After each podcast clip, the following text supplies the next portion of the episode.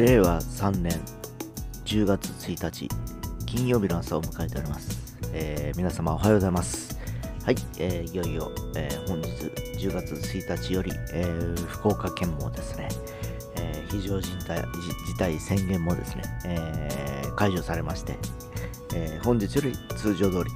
ということになりそうです、えーただ飲食店、えーお酒を振る舞うお店ですかね。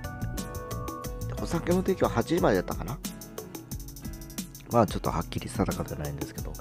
一定の制限はやっぱり設けられるみたいで、えーまだまだあの完全に、えー解除というわけではなさそうです。えーまあ花の金曜日なんで皆さんも今日一日楽しく過ごせればいいかなと思います。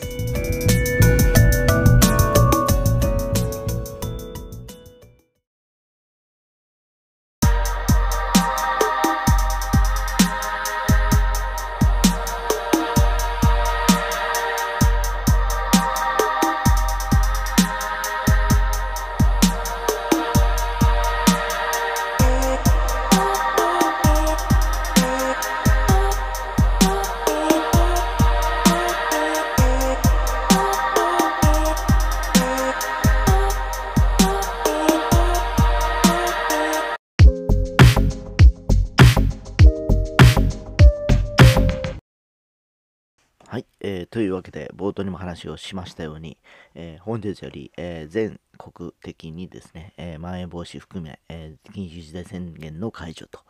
いうことで、え半年ぶりですかね、え全エリア、えフリーな状況になるということのようです。えまあ、とはいえですね、えさっきも言いましたように、まだ、え娘もですね、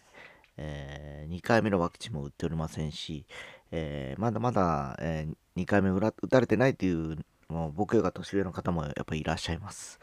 えーおそらくだから、まあ、10月、え後半ですね、えどんな状況になってるのかなっていうのがちょっと気になるところではございます。えただ、まあ、気がつけば、もう後半も、えあと、えー後半といいますか、令和3年もですね、あと3ヶ月ということになりましてですね、えーいよいよ、えーまた、えー新しい年に向かって走るのかなっていう気がしております。えーその第一方で、えつい先日、え自民党総裁が岸田総裁に変わるという流れもありましてですね、まあおそらくこれまでの、え路線の継承ではなかろうかとかいうふうな話もされておりますし、えまあ、え解散も含めて、えー近々ですね、いろんな動きがあるのかなっていう気がしております。えーまあ、諸外国から見ると、やっぱり、コロコロコロコロ総理大臣が変わっていく日本の、えー状況をですね、やっぱりこう、非常に冷ややかに評価さしているようでですね、えーまあ、この後コロナ対策がまだ収束してないんでですね、どのように、えーまあ、岸田さんが、えー手腕を振る振るっていくのかなっていうのは非常に見ものだったりします。えーまあ、もちろんコロナもそうですし、これだけ2年間コロナによって冷え込んだ経済をどう持ち直すかっていうのは非常に大きなテーマだと思います。えー我が太宰府市もですね、コロナ禍で、経済が冷えてはいるんですけど、えー市としての税収はなんと13億の黒字とかいう話聞いててですね、なんかこう、行政だけが儲かるっていう仕組みってどうなんかなと、そんな13億も儲かってるんであれば、えー市民にいくらか還元してくれてもいいんじゃないかなとやっぱり思ったりするんですね。えーたかだか5万人そこらの、えー市民しかいない太宰府市なんでですね、えー5万人ですよ。1人1万円やったとしても50万でしょ。10万やっても500万ですよ。えー100万やっても5000万ねえ。それでも13億が1、ねえ。ねえ、そんな感じじゃないですか。だからそれぐらい、ねえ、ー補填してくれてもいいじゃんと思ったりするんですけどね。なんかこう、結局なんかそこに不公平さがあって、えーまた金、あの、生活にかなり苦しんでる方もいらっしゃいましてですね。えーなんか、非常に不公平だなっていう気もしております。えーで、まあ、さっき最初に言いました、ね今日は花の金曜日です。えーで、解除もされました。えーでは、じゃあ今日から、えー店は普通に開くんでしょうけど、じゃあ8時までにお酒を提供するようなお店がどれくらい賑わうのか、あるいは福岡市以外、例えば我が太宰府市だったり春日市、小野女市っていうのは、80を過ぎてもお酒を出していいのかどうかっていうのはまだちょっとわけ僕は僕自身が把握してなくてですね。非常にそこいらが県民に浸透されていないっていうのもあって、えー、グレーな部分があったりするんですね。でというのももし僕があの大橋とか伊地に住んでたら隣のやっぱ春日まで行って飲めば10時11時通常通り今まで通りに飲めるたいってなったらやっぱ行きますよね。そこまで。電車に乗って。ね、そしたらまた人の移動ができたりしてたりして、またね、えー、ワクチンを打ってるからって感染しないとは限らないからですね。えー、要は、感染はするけど、その後ですね、えー、要は、重篤にならないというだけであって、えー、まあ、それで、あのー、まだワクチン打って、あのー、かかった人っていうのはそんなにいないかは何とも言えないんですけど、まあ、いろいろとですね、えー、この今月このね10に不利になったことから少しはちょっとその状況が見えてくるのかなっていう気がします。えー、ただまあ本当もうこのまで読んで2回でいいのか3回目のワクチンがあるのかという話まで出てきている中でですねまだまだ前回に、えー、何を何もかもですね、えー、楽しめる状況ではないのかなという気がしております。まあいずれにしてもですね、えー、収束宣言が出るまではですね、おそらくまだいろいろとこう気を使って生活していかなきゃいけないだろうし、えー、個人的にあのマスクするのもめんどくさいんですよね。あの、気持ち、あ、なんちゅうかな。なんか、息苦しいんですよ。要は、あの、暑い日中だとか、ずっと夏場とかあれかけて出てくるのもあるし、で、食事の時いちいち取って、また直して、えー、またはめてと。いうね、あと飲み物飲む時も外してずらして飲んでまた戻してとかいう感じほんと、いっそね、僕思うのは最近思ったのは、ストローの穴みたいなのを開けてもらって F1 のレーサーみたいに、そこからハイドレーダーかなんかでね、飲み物を飲むみたいにしてくれればね、えー、水筒だけこう、バッグに入れて、管が出てると。で、飲みたい時にそこを飲めばいいみたいにな機能とかも先々出てくんじゃないかなと思ったりしてたんでですね。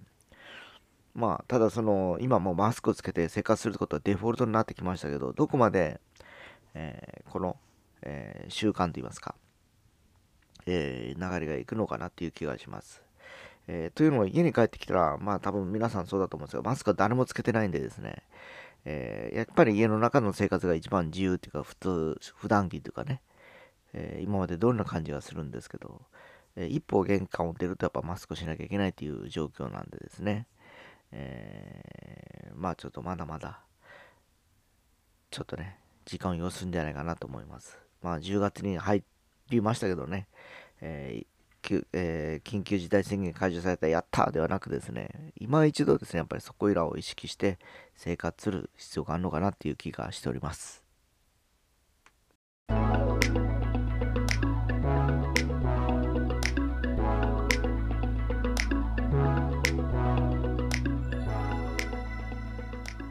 はい。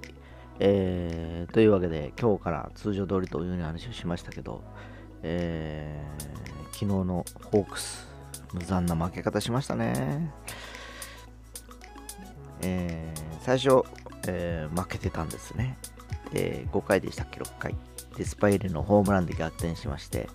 えー、その後、えー、柳田選手と、えー、松田選手でしたっけ？で逆転して2点差まで広げるわけですよ。で、7回、岩崎投手、8回、モイネロ投手と、こう、ね、苦しみながらも0点に抑え、えー、満を持して守護神と言われている森投手が出てきます。初球いきなり変化球をホームランを打たれました。えー、僕は個人的に思うんですけど、守護神、どのチームもですね、えー、まああの、三振が取れるピッチャーばっかりなんですね、要は。で、森投手って僕は思うんですけど、三振ってそんな取れない感じがしておりましてですね、えー、要はなんか気合で抑えてるっていうイメージが強いんですよ。確かに気持ちは強いピッチャーかもしれませんけど、えー、もう気持ちで勝てるような状況じゃない今、あの空気感になってるじゃないですか。ここの終盤に来てね。で、2点差を守る守りきれない抑えの投手っていうのはもう、一回やっぱファームに落ちてもう一回再調整かなという気がします。このままあの彼をですね、抑えで使い続けてても多分今年はですね、クライマックスシリーズも多分突破できないかなという気がしております。せっかくね、あのバッターとか打線で点数を取っても、彼一人で全部9回で台無しですもんね。ね工藤監督曰く、もう彼で打たれたら仕方がないとかいうふうには言ってますけど、これ言い訳にしか過ぎなくて、負けたらあんたの責任やろって。じゃあ負けないためにどう選手を起用するかと。で、こだわる必要ないんですよ。森選手がそんなにあの調子良くなければですね、別に他の若い下位の選手とかもいますしね。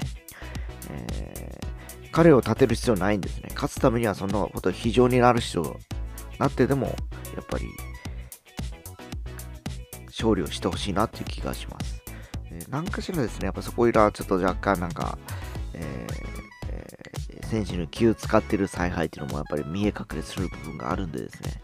えー、以前、あの、内川選手がいた時もそうでしたもんね。なんか内川選手がいた時バントさせてなんか謝ったりなんでして。それ、でも監督だから、えー、それはちゃんとね、